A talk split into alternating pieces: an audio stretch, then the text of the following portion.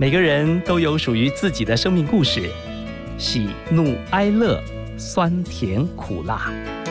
让我们透过放大镜来细细品味，听听别人的分享，转变自己的人生。刘静华主持《幸福放大镜》，放大你我的幸福。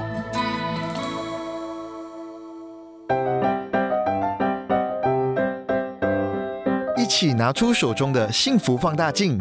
今天我们要来看看知名作家蔡诗平。他是一位政治学的科班生，是一位文学写作人，更是一位媒体人。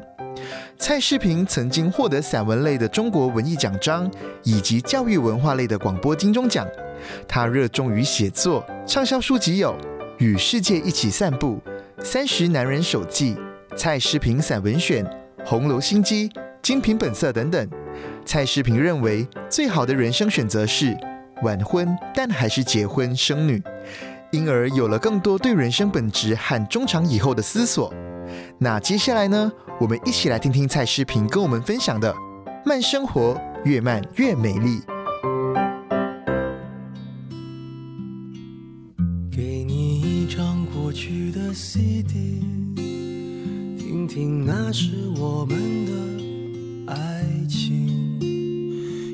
有时会突然忘了，我还在爱着你。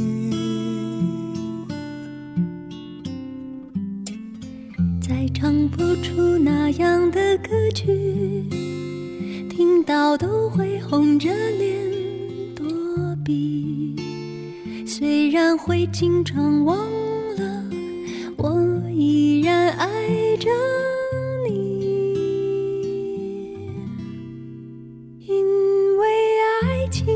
王菲、陈奕迅，因为爱情，我们带的来宾跟世界一起散步的作家，我看了这本书啊，颇受感动，因为他写的都是日常生活的一些事情，发现了爱，特别是夫妻之间、儿女之间真实的世界。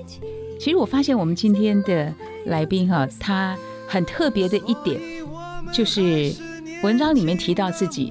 是一个中规中矩的人，但是，嗯，女儿给了他一张生日卡片，说：“爸爸，我好谢谢你为我准备早餐，啊，一切。但是后面，你可不可以不要讲大道理？我看完我觉得好可爱哟！欢迎蔡诗平先生，你好。Hello，主持人静华你好，还有所有的幸福放大镜的朋友们，大家好。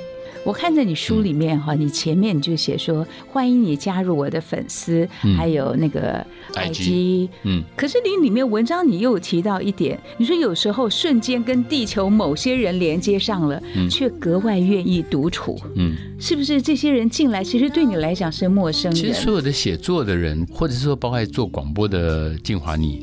我们有时候做媒体做多了，有时候你会特别希望有一些独处的时间嘛，对不对？因为总不能说一天二十四小时，每个人每个神经都在那边不断的跟外面在接触，尤其是对文字工作的人。那所以我觉得我是有一点点孤僻了。但是因为很诡异的是，我们的职业又走上了媒体，从你年轻的时候的报纸，然后后来做电视广播，所以也由不得你太孤僻，所以就会变成了我在刚你所讲的那文字里面，我们有时候会希望。透过数位网络的方式跟大家互动，可是又希望能够保有自己可以比较独处的空间。那我有时常觉得，越是数位网络的时代，你自己独处的时间还真容易保持呢，对不对？因为你到时候定时去发一些稿子，到了该有的时间跟人家互动，或者别人来互动了，哎，那个讯号噔叮当一声，你就去处理一下。剩下时间别人也不知道你在干嘛，你还是有自己独处的时间，这样蛮好的。你说有故事的人哦，打不倒。我们今天就要听你的故事。对，那篇文章是有感慨的哈，因为在疫情的当中，其实整本书就是在为了疫情而写的啦。我本来的写作计划，按理说这个时间点应该是要准备我的《西游记》或者是我的《聊斋》的，但是因为疫情的关系，我就把这两本书暂时停下来。在疫情当中，就每天记一点小事情。那你讲的这一个有故事的人打不倒的，最主要是有一天呢，我去送我女儿上课，上完课之后，我要找个地方喝咖啡，我就想到我一个朋友，他的咖啡厅换位置了，我就去顺着那条路一直慢慢找，然后找到他那边之后呢，才发现到哇塞，里面坐了七八个人，然后他就很开心的帮我通通介绍。我才发现那七八个人里面呢，有一个是我大学时代的时候呢，就常常去的一家烧腊店，就在台大旁边。其实很多人都知道那家店，他已经是第二代的老板，他都已经交给第三代人在做了，但他是二代老板。我就跟他讲说，我去的时候，那时候他说那是他爸爸第一代的时候在做。然后呢，里面还有一个茶师傅，他大部分时间都在大陆，在大陆山东那一带去教茶，然后到云南去种茶，他也回来了。然后呢，还有一个是迪化街出身的布商。他大部分时间呢也在东南亚，在海外，但是因为疫情也回来了。换句话说，那一个七八个人的组合里面呢，几乎只有我跟那个咖啡店老板，还有其中一个邻居，我们是在台湾，其他所有的人都是从海外回来。为什么？因为疫情的关系，全回来了。好，我当时就觉得很感动，因为大家一边聊一边讲他们啊，在海外漂泊啊，工作了几十年。我那时候就很强烈的感触，说台湾这么小，但是为什么可以这么屹立？昂扬的在世界上，就是有这么多的人，不管他是各种类型的台商，往外走去勇敢的闯荡去赚钱。每一个人闯荡过程都有故事嘛，他们跟当地的周旋啊，甚至过程中有起起落落啦。他们看到很多人起来又倒下去，那他们自己呢也曾经遭遇过一些挫折，所以我才说这些有故事的人是不会被轻易打倒的。疫情他们回来了，可是他们摩拳擦掌，准备几个月以后再出发。所以我当时就很有感而发，就是说疫情打不倒我们的。既然我们都是经过那么多有故事的过程，很努力、很认真的为自己、为这个岛屿在打拼，谁打得到我们呢？只要我们能够躲得过，或者是照顾好，不要被疫情打倒，我们就不会倒的。哎，老实说哈，与世界一起散步，嗯，这个是在写疫情发生这段时间的小小的故事。对。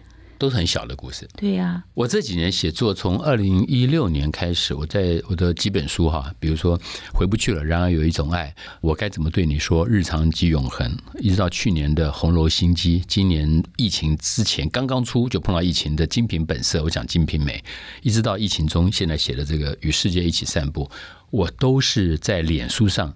把脸书 当成专栏一样，把它做一个规划在写。比如说，我这个书一写完，我就其实已经在写张爱玲了。因为张爱玲今年是明旦一百岁嘛，我去年就注意到这个。我对张爱玲高中就开始读了，那我觉得张爱玲是个很特别的人，所以我在今年就决定这个书写完以后，我在差不多二三月开始，我就在准备张爱玲的材料。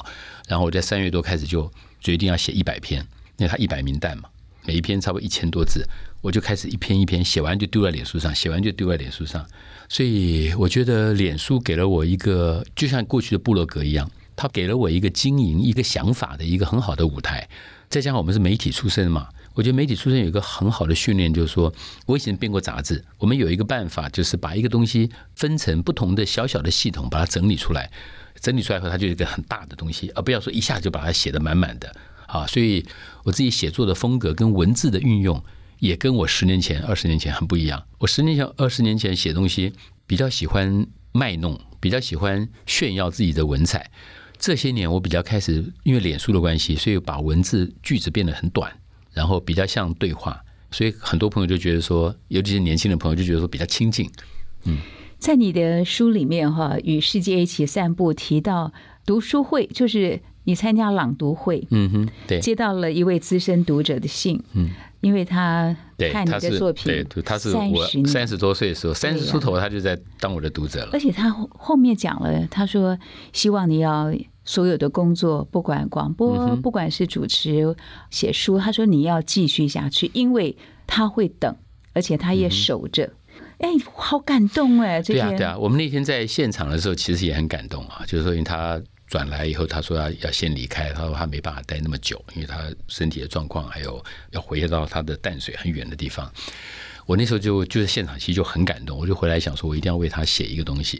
那其实我们有时候做的久了，你其实会发展出一个特定的朋友关系，对不对？他可能知道你，你其实并不知道他，因为他可能只是一个听众，只是一个读者，可他竟然会长期的在某一个机会的时候，他会表达说。感谢你，因为这么多年来他听你的广播，或者这么多年来他看你的文字，然后最感动的是说，他竟然可以告诉你说，他知道你以前单身的时候，然后呢，哎，到了四十岁的时候认识了我太太，然后开始结婚，然后有了自己小孩，然后发现到，哎，你在变了啊，你开始像一个比较没有那么放荡哈，没有那么放荡的单身汉，像一个有家的男人了。那你这样看的时候，你就知道说，天哪，我们原来在他眼中是一直在变化，在成长，我们自己不自觉。可是呢，同样道理，我也看着他一个读者三十岁的时候，然后慢慢慢慢，他也走到他人生的四十五十，然后他说他的先生跟他先生的那种关系，所以你就觉得说，天哪，这个世界上原来可以有这样的一种缘分。那这个是我觉得做任何一个写作者或者是媒体人，做广播也好，做电视也好，最开心的吧。也就是说，他提醒了我们，你总要有一点点心理上的责任，为这些人去发声，或者是为这些人在继续让自己保持一个正面的能量。这也就是为什么我有时候会从这个角度回过头来，对一些年轻的网络上网红的朋友，会有一些提醒或者是一些建议，就是说他们有他们的年代，我们也不可能跟他们去比了。可是不要忘了。你的日子可能很长，你大可不必要在二十岁、三十岁的时候，就为了要让自己的点击率或者是收视率高到一个程度以后，你就拼命的在走偏锋。可是偏锋走到一个程度，你会走不下去的，你只能越来越偏嘛。但是路很长，所以我就觉得那个读者给我的启发在这个上面很深。因为你的新书啊，《与世界一起散步》，谈到了疫情。你自己的生活，你刚刚有提到咖啡馆嘛？遇到了八个人，其实八个人就有完全不同的故事。对，那对你这个人来讲呢，他有什么影响，让你有更多的时间，或者小小的改变一些什么吗？对我来讲，当然有。第一个，我也做广播嘛，跟静华一样，就是说，那我每次来宾来的时候，在节目里面有一段时间都一样，大家都戴口罩嘛，维持一点差不多一点五的公尺的这个距离，然后这样做。拍照的时候呢，他们很自然就会把口罩拿下来，我都跟他们讲说：“哎，不要拿，不要拿，不要拿。”我说我们先拍一张戴口罩的，然后再拍一张没戴口罩的。我说呢，没戴口罩这张呢，你说真格的，半年一年后你就忘记了，忘记说哎，忘记什么时候去的啊？因为没有一个时间就忘了嘛。可是戴口罩这个呢，你一定记得二零二零，而且会记得很清楚上半年。所以我觉得当然对我们是有影响的。那另外一个部分就是说，因为疫情，所以你也非常清楚的感受到这个疫情对于电台的经营、企业的经营、公司的经营。造成很大的冲击嘛，所以你才知道说天哪，一个黑天鹅来的时候，你完全不知道它什么时候来。它来的时候，你也不知道它的威胁有多大。那你终于感受到了，我们这辈子已经碰了两次疫情呢。SARS 碰了一次，没想到这么多年后又来了一次这个 COVID nineteen，对不对？所以对我来说哈，我就更加会觉得说，人生中真的有一些平常我们会讲的好像很轻松，你不知道意外先来还是明天先来。可是这疫情，你真的可以感受到说天哪。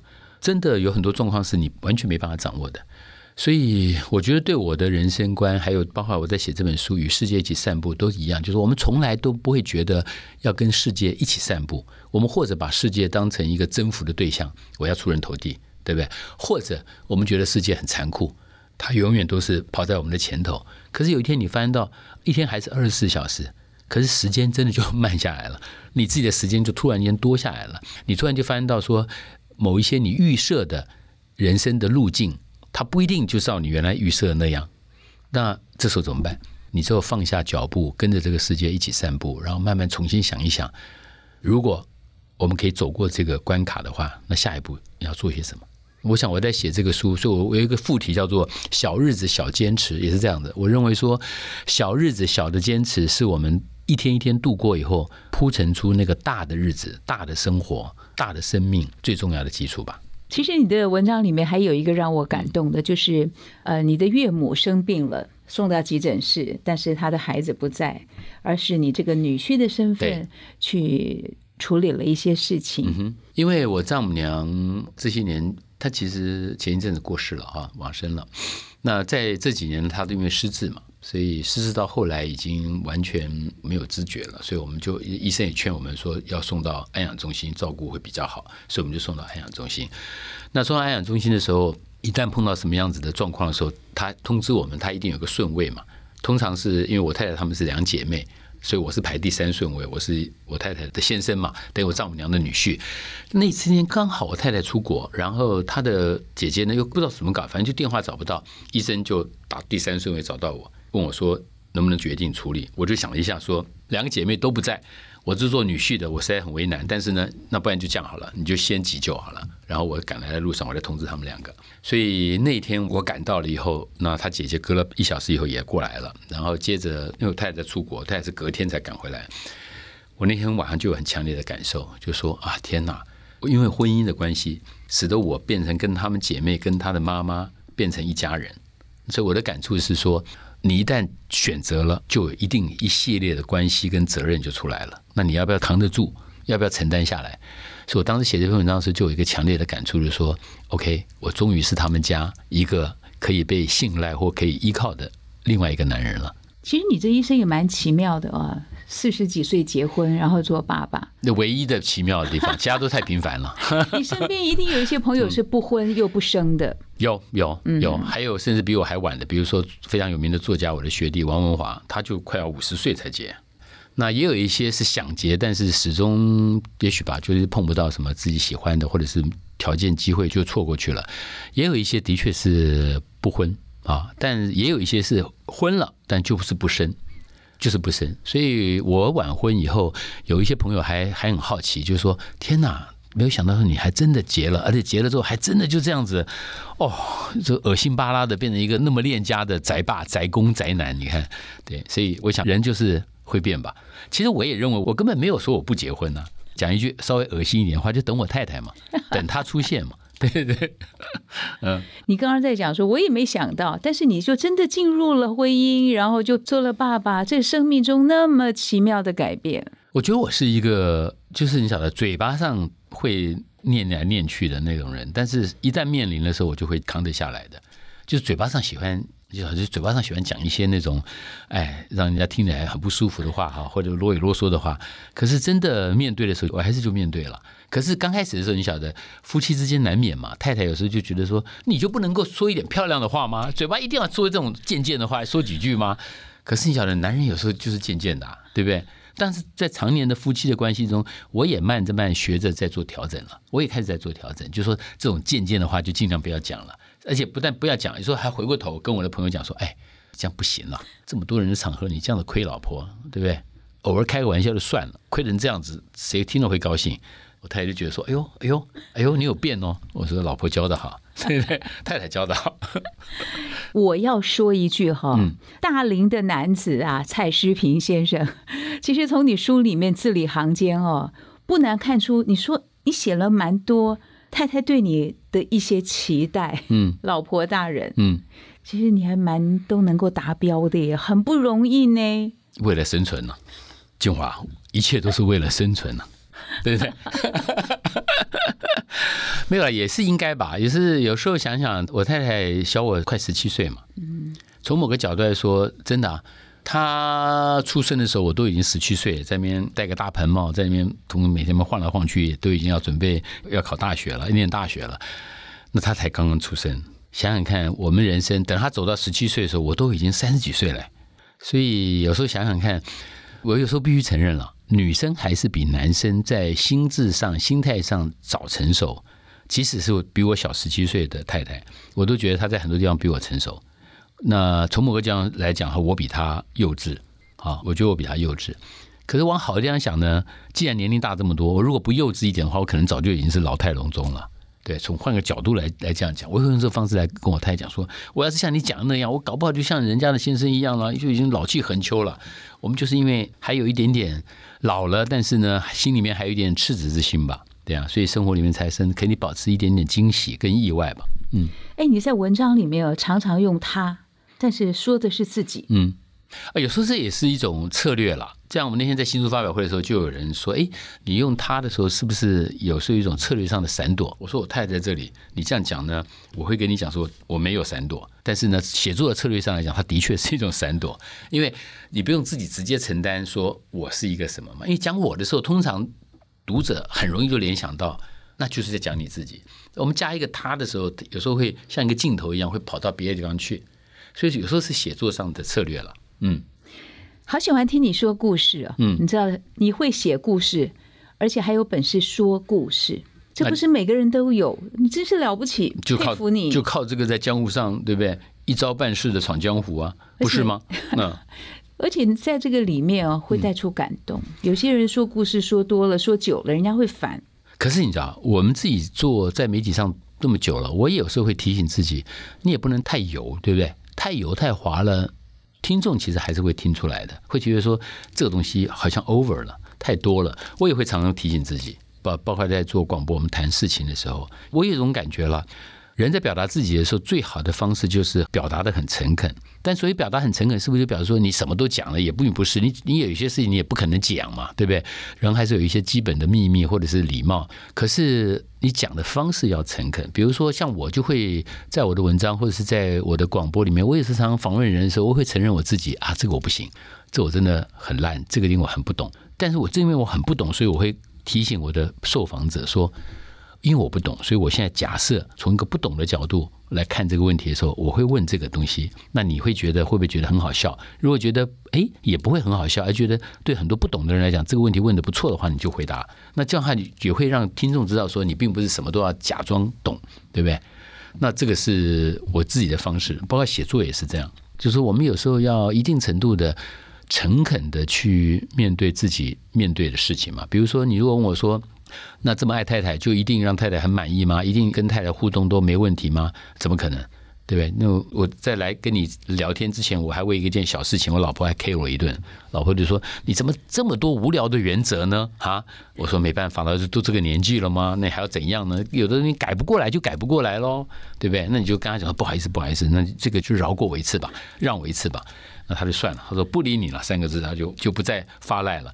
那我当然知道他大概有点生气，可是呢，我也很诚恳的跟他讲说，那不然怎么办呢？对不对？我这个年纪了，总有一些东西是我觉得我就是不要做嘛。那到晚上，哎，他发一点脾气后，我也许就过去了。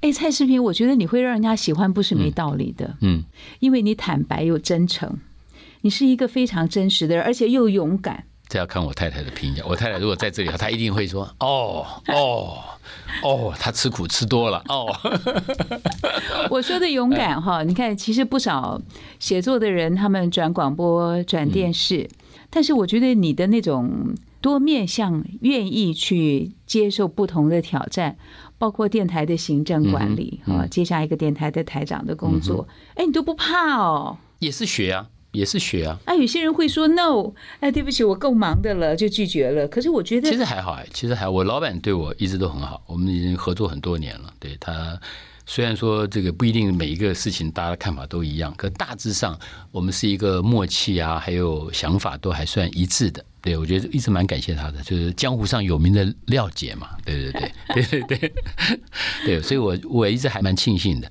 我觉得有时候我们运气蛮好哎。比如说，像我在写这个书的时候，还有包括我在写一些之前写一些书的时候，我有些朋友就常会跟我讲说：“哎，你不觉得你运气真的很好吗？十几岁碰到娶到一个这么漂亮的太太，有一个这么乖巧的女儿，然后呢，你看都你都这么大了，你爸妈都还健在。对，这我有时常觉得，我以前还没有想到这个，哎，突然间他们讲还蛮有道理的哈。就我自己都这么大年纪了，我爸爸九几了，妈妈八几了。”两个人还可以在那边怄气，你有时候觉得说天哪，一个九几岁的跟一个八几岁的还在那边怄气，你不觉得这个世界实在是充满了活力吗？所以你的一些婚姻小小问题又算什么呢？就是啊，就是啊，就是就是啊，对对对对，我太太最喜欢讲说，我告诉你啊，我都没有跟你爸爸妈妈讲你怎样怎样怎样啊，我说是是，谢谢谢谢，对对谢谢谢谢，嗯。你们有没有发现我们的访谈里面啊，充满了笑声？因为你真的很有趣，你会带来一些生命里面真实的事情。我想请问你啊，如果我们排列出人生最值得的一些组合，你怎么排呀？这也是蛮为难的。我爸爸妈妈年纪这么大了，但是应该多陪陪他们，对不对？那我太太呢？虽然小十几岁，十七岁，可她现在也四十多了。她的人生其实走到这个阶段，她有她自己很完满的成果。我太太，我太太是一种非常典型的六年级生。他们是生活在一个相对比我们四年级生更富庶、更富裕的环境，所以他们对于物质的这种感受，比我们四年级生的比较贫乏的童年，他们是比较难理解的。再加上他们家就是两个女儿，爸妈都疼得要死哈。那他走了中年这一块，那我有一个压力，就是说，他当他一直在进步的时候，你要怎么保持到不要让他觉得你是一个老家伙了，你是一个跟不上女性的想法的人？那我女儿也到了青春期了。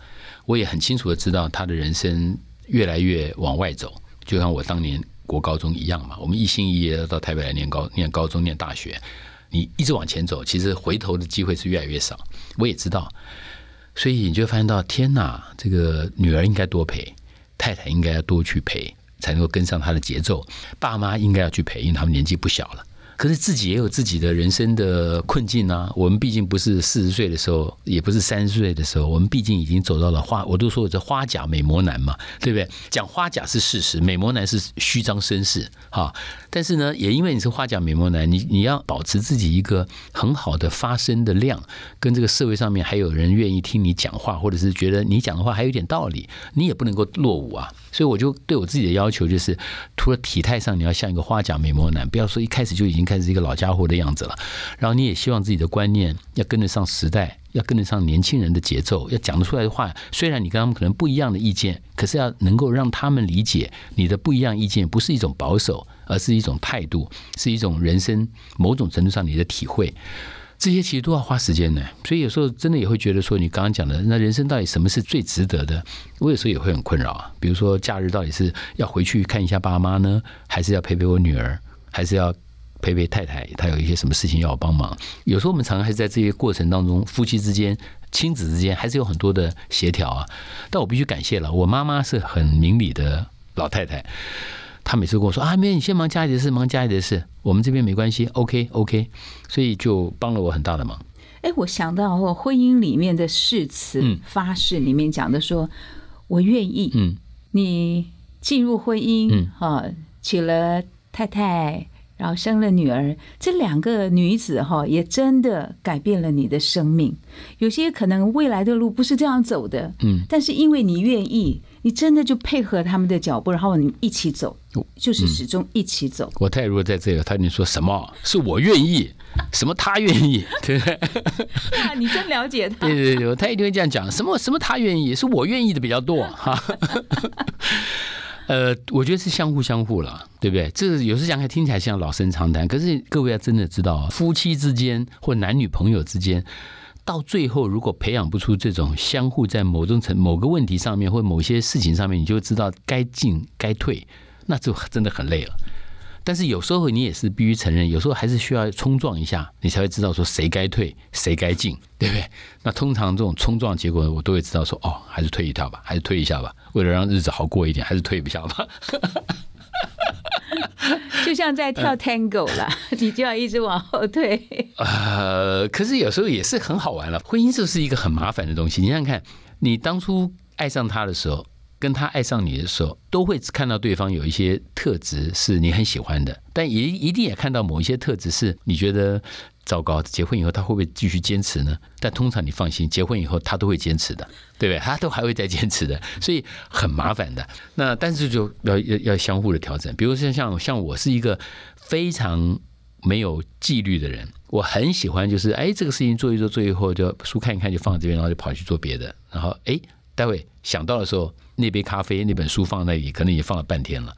可我太太是一个随时在收拾的人，她喜欢家里要干净，所以你知道，刚开始调整的时候，婚姻的时候，为这个事情就可以怄很久。哎，她每次都说：“拜托你好吧，你都已经不在这里看书了，你不干嘛不把那喝过的咖啡杯，对不对？或者是那喝过的冰水的那个杯子拿走，然后把那桌子擦一下，水渍就不会留在桌面上。书拿走。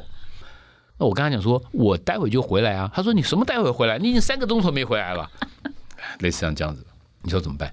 就是在一直在调嘛，到最后就是哈哈哈，那我就学会了，就说我或者随手拿走，或者会跟他讲，老婆，我待会还要再回来，我放一下哦，啊，他就 OK，就你有跟他讲了，对不对？他这个就是。就是调整了，好不容易哦。是，对啊，是啊，是啊，是啊，就是慢慢摸出一个规则来嘛。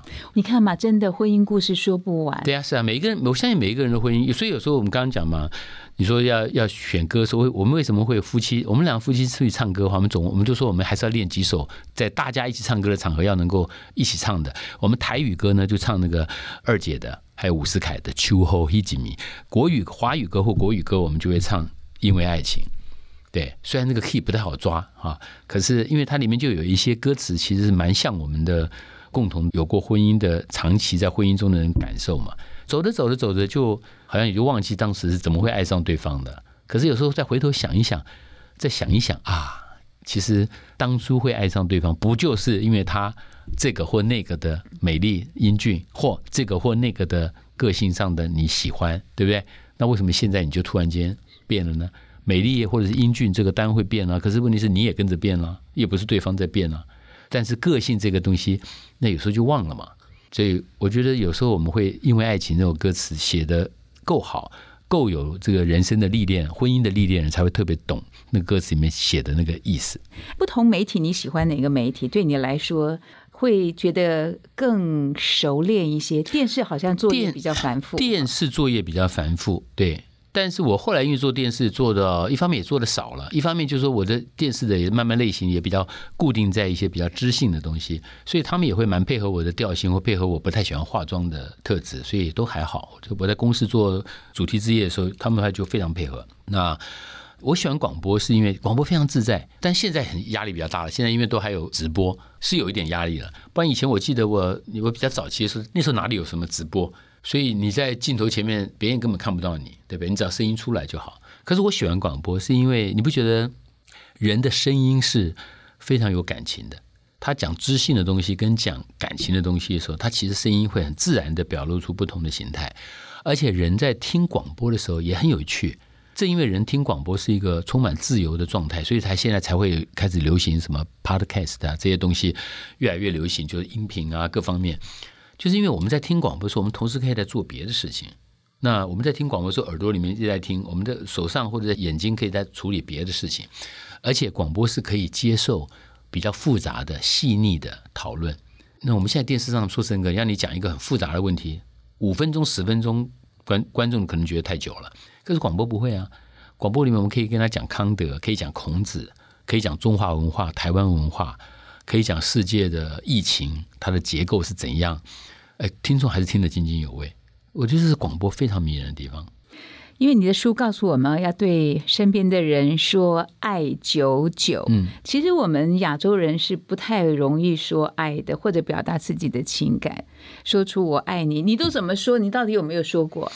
我觉得我被我太太训练的不错。哎，我第一次跟我太太约会，然后她带我到他们家的时候，我就很惊讶，说：“天哪！”怎么他跟他爸妈互动的方式跟我们家是完全不一样？他们就非常亲密的抱在一起亲一亲，然后讲一些很甜蜜的话。可我们家都很含蓄。可是我们现在也慢慢的，我觉得我太太有在改变我。比如说，我一定会常跟我太太跟我女儿在互动的时候，我们会我们会加上一些鱼尾助词啊，我爱你啊，爸爸爱你啊，老公爱你哦，大家加一下这个东西，然后变成我跟我太太跟我女儿的默契了啊。像我女儿就会知道说，一定是。哎，爸爸爱你哦，那他一定会回忆说啊，爸爸爱你哦，就是他会回重复我的那一句子，他不会讲说哦，我爱爸爸哦，但是他会重复说爸爸爱你哦，重复我讲的这句话，意思就是说他也爱我，就这个意思。怎么那么乖？对我女儿从小她的这个，她她不喜欢，她不太愿意讲说我也爱你哦，她不她不讲这个，那我会讲说爸爸爱你哦，她说爸爸爱你哦，她重复一次。然后像我我现在跟我爸爸妈妈，我们打电话或者会回去看他们，因为我也会这样加一下这个句子，就是比以前的时候我们更多一点了。对啊，我觉得这也是跟我太太在一起以后被她改变的。嗯你对爸爸妈妈说“我爱你”哦，会啊，有开口了，对啊，对啊，还是会啊。他们的反应呢？刚开始会觉得很奇怪，但慢慢也习惯了。但我们讲的场合要看了，我们也还是会，比如说回去看他的时候，就说啊，爸爸不用担心啦，要好好照顾自己哦，我们都很爱你哦，这样就很自然嘛，对不对？就会蛮自然的。就或有时候他会难免会讲一些丧气的话，年纪大嘛，身体不好，我们就会给他鼓励一下。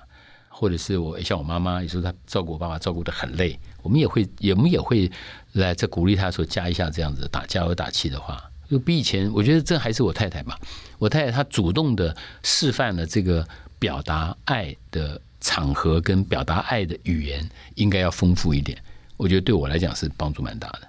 嗯女儿的反应很奇特哈。女儿，我女儿很酷啊，我女儿非常酷，女儿比较像我的个性，所以我太太有时候在骂他的时候，我就觉得我太太的修辞很奇怪，怎么你也东西这样乱放，你也，我想说啊，你也，那不就是把他爸爸一起骂了吗？对对对只有你会那么敏感，对对，他说你也啊，你怎么也对，好可你怎么也这么别扭啊？你也这么别扭？你看看家里还有谁？三个人呢，总不会他骂他自己啊？对，一定就是骂他，又同时骂我。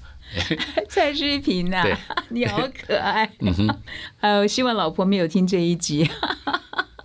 啊，我我不会告诉他这个时间点的。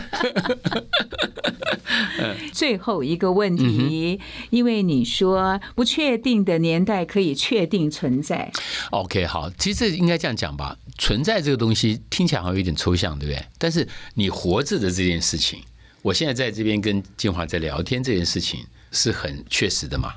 但是这个世界的确是不确定的，对不对？我以前最喜欢讲一个故事，西元七十九年的时候，我们如果到意大利去旅行，很多人都会到南意大利，一定会走庞贝古城嘛。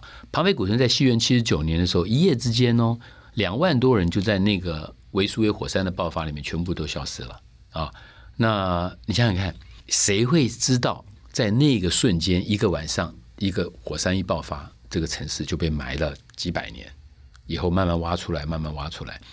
所以我的意意思就讲说，但是存在这件事情是真实的，因为我们到现在为止挖出来那个庞贝古城的时候，还看到那个挖出来的被火山灰整个包起来的、烧空了的，然后你现在后来灌那个石灰进去，然后把它重新再磨出那个模型来。你看他们每一个人，有人或躺或坐，各种表情。那那时候是在存在的最后一刻，对不对？他们在想什么？我常常有时候看到那个画面的时候，我常常想他们在想什么？在人生的最后那一秒钟的时候，他知道自己跑不掉了，他想什么？他难道会想一些大而无当的事情吗？我的国家未来怎样，对不对？两岸会怎样？还是说他在乎的是我的太太、我的小孩有没有逃出去？他们在哪里？我要跟他们说，我其实是很爱你们的。很可能到最后都是这个东西啊，所以才说这个才是叫存在嘛。我太太跟我互动的时候，我觉得我在她身上学到很多，因为她是一个很重视生活感受的人。比如她喜欢插花，喜欢把家里弄得干干净净的，喜欢家里那种整个感觉就是很舒服。那我比较随便，我比较像蟑螂啊，我比较像小强，能活着就好。哈，我比较像这个，只要有书可以看啊，旁边放一杯威士忌，我就很开心了。可是我太太可能就认为说，那你要在一个窗明几净的地方躺着看，放一杯漂亮的杯子，放的威士忌，不是更好吗？对？可是我就是 OK，基本的生活差不多这样，我就 OK。但是因为我太太，所以我比较知道说啊，我对于感受这个东西存在的感受这个东西有比较新的认识。那你如果能够能力所及，让这个环境好一点，不是更好吗？那能够让这个家人在这个环境里头能够感受到你对他们的爱，你对他们的想法，你对他们的一些肯定表达，不是更好吗？为什么一定要等到有一天来不及说的时候，你再后悔？我觉得我太太这一块，她的个性这一块是给了我比较大的改变。你很难得的时候，其实大部分的人是不愿意被改变的，但是你的个性是不排斥，一切是为了生存，一切是为了要活下去。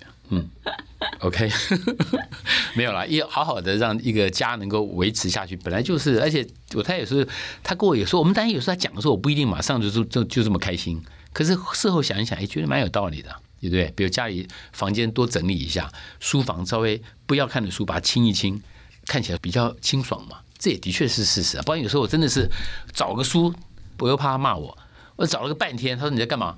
嗯，没有，没有，没有，没有，没有，没有。其实是想说奇怪，那本书我放哪去了？对，放哪去了？对他就会说：“你看吧，叫你把它整理好，一目了然，不是很好吗？这样堆得满地都是，你怎么找？”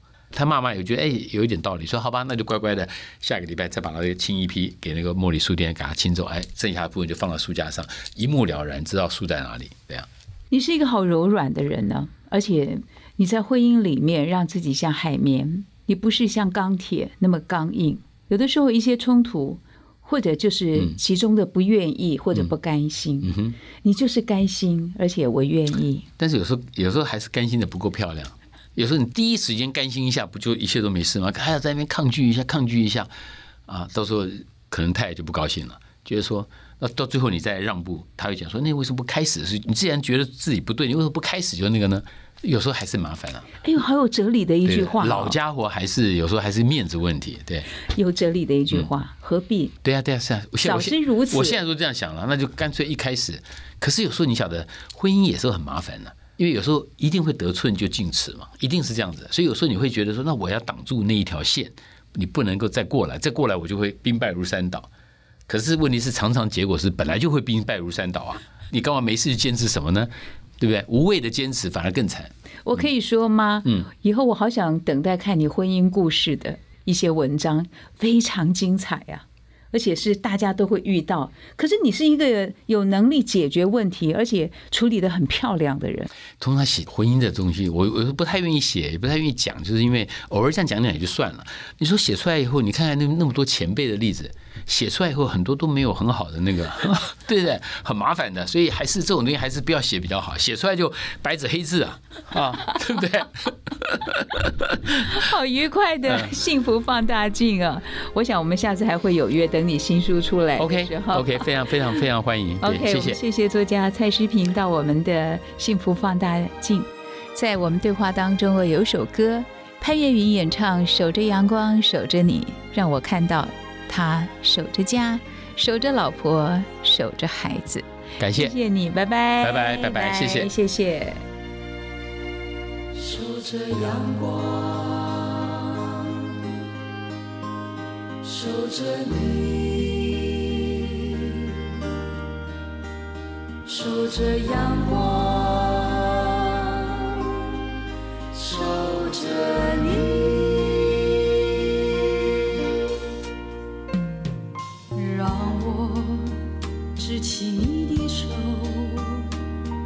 在等待。的岁月中，我已经学会了不绝望。守候着你，我便守候住一生的阳光。梦境会成为